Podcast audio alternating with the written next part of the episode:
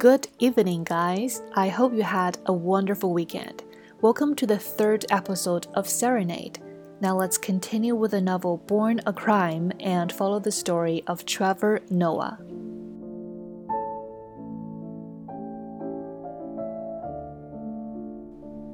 That Carly Sunday, we made our circuit of churches, ending up, as usual, at White Church.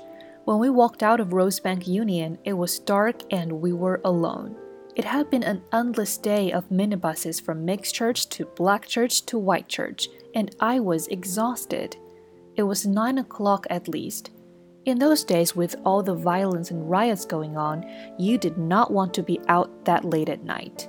We were standing at the corner of Jellicoe Avenue and Oxford Road, right in the heart of Johannesburg's wealthy, white suburbia and there were no minibuses. The streets were empty. I so badly wanted to turn to my mom and say, You see, this is why God wanted us to stay home. But one look at the expression on her face, and I knew better than to speak. There were times I could talk smack to my mom. This was not one of them. We waited and waited for minibus to come by.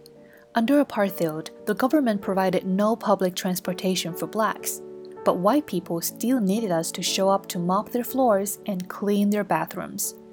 Necessity being the mother of invention, black people created their own transit system, an informal network of bus routes, controlled by private associations operating entirely outside the law.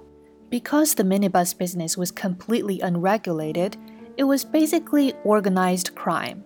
Different groups run different routes, and they would fight over who controlled what.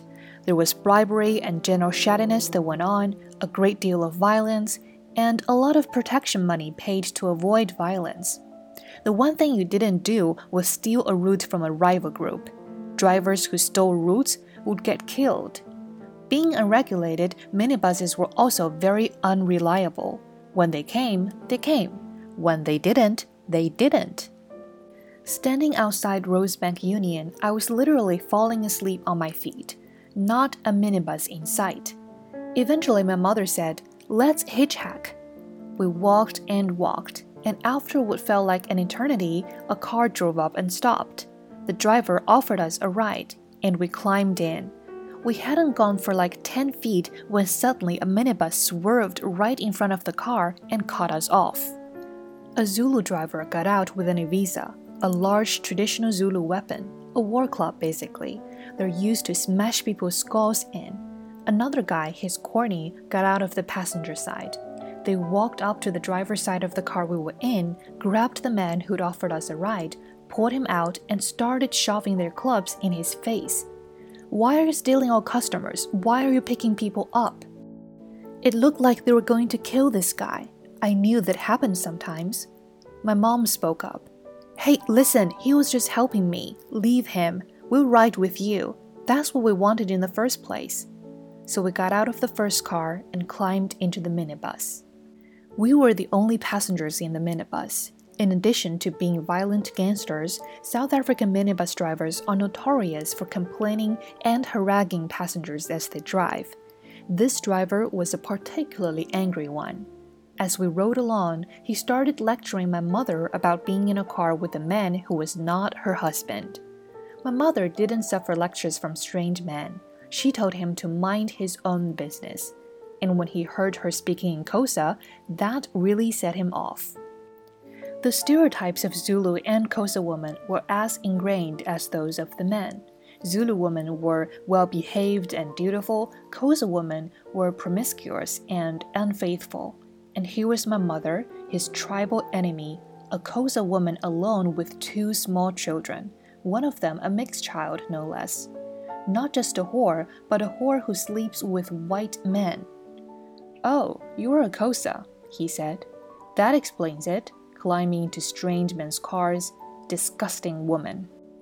My mother kept telling him off, and he kept calling her names, yelling at her from the front seat, wagging his finger in the rearview mirror, and growing more and more menacing until finally he said, That's the problem with your Xhosa woman. You're all sluts, and tonight you're going to learn your lesson.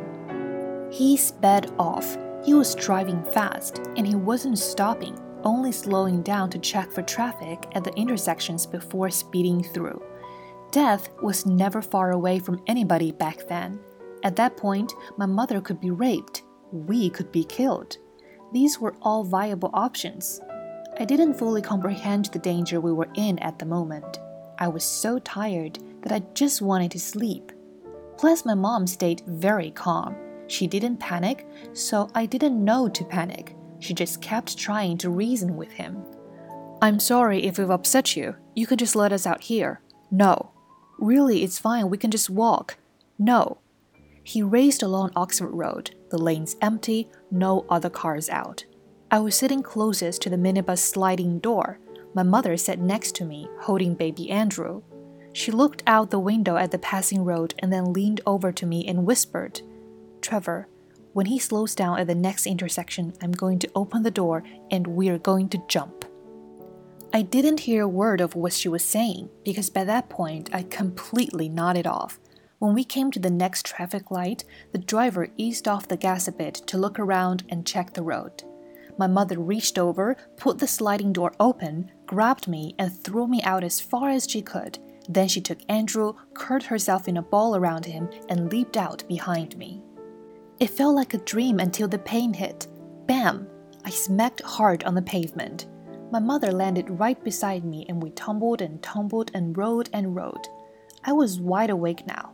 I went from half asleep to what the hell? Eventually, I came to a stop and pulled myself up, completely disoriented. I looked around and saw my mother, already on her feet. She turned and looked at me and screamed, Run! So I run and she run, and nobody run like me and my mom. It's weird to explain, but I just knew what to do. It was animal instinct, learned in a world where violence was always lurking and waiting to erupt. In the townships, when the police came scooping in with their riot gear and armed cars and helicopters, I knew run for cover, run and hide. I knew that as a five year old.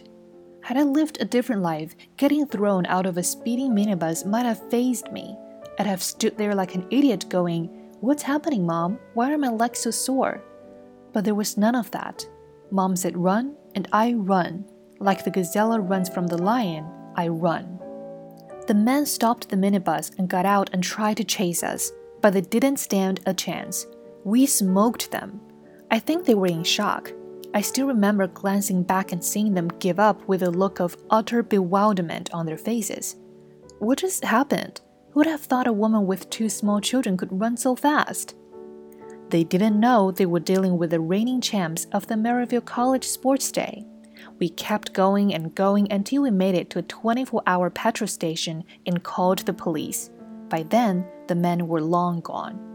I still didn't know why any of this had happened. I'd been running on pure adrenaline. Once we stopped running, I realized how much pain I was in.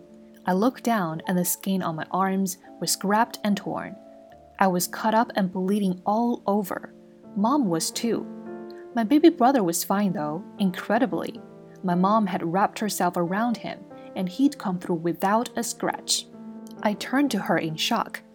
What was that? Why are we running? What do you mean, why are we running? Those men were trying to kill us. You never told me that. You just threw me out of the car. I did tell you. Why didn't you jump? Jump? I was asleep. So I should have left you there for them to kill you? Well, at least they would have woken me up before they killed me. Back and forth we went. I was too confused and too angry about getting thrown out of the car to realize what had happened. My mother had saved my life. As we caught our breath and waited for the police to come and drive us home, she said, Well, at least we are safe. Thank God. But I was nine years old and I knew better. I wasn't going to keep quiet this time. No, Mom, this was not thanks to God. You should have listened to God when He told us to stay at home when the car wouldn't start, because clearly the devil tricked us into coming out tonight. No, Trevor, that's not how the devil works. This is part of God's plan, and if He wanted us here, then He had a reason. And on and on, and there we were back at it, arguing about God's will. Finally, I said, Look, Mom, I know you love Jesus, but maybe next week you could ask him to meet us at our house because this really wasn't a fun night. She broke out in a huge smile and started laughing. I started laughing too. And we stood there, this little boy and his mom, our arms and legs covered in blood and dirt, laughing together through the pain in the light of a petrol station on the side of the road in the middle of the night.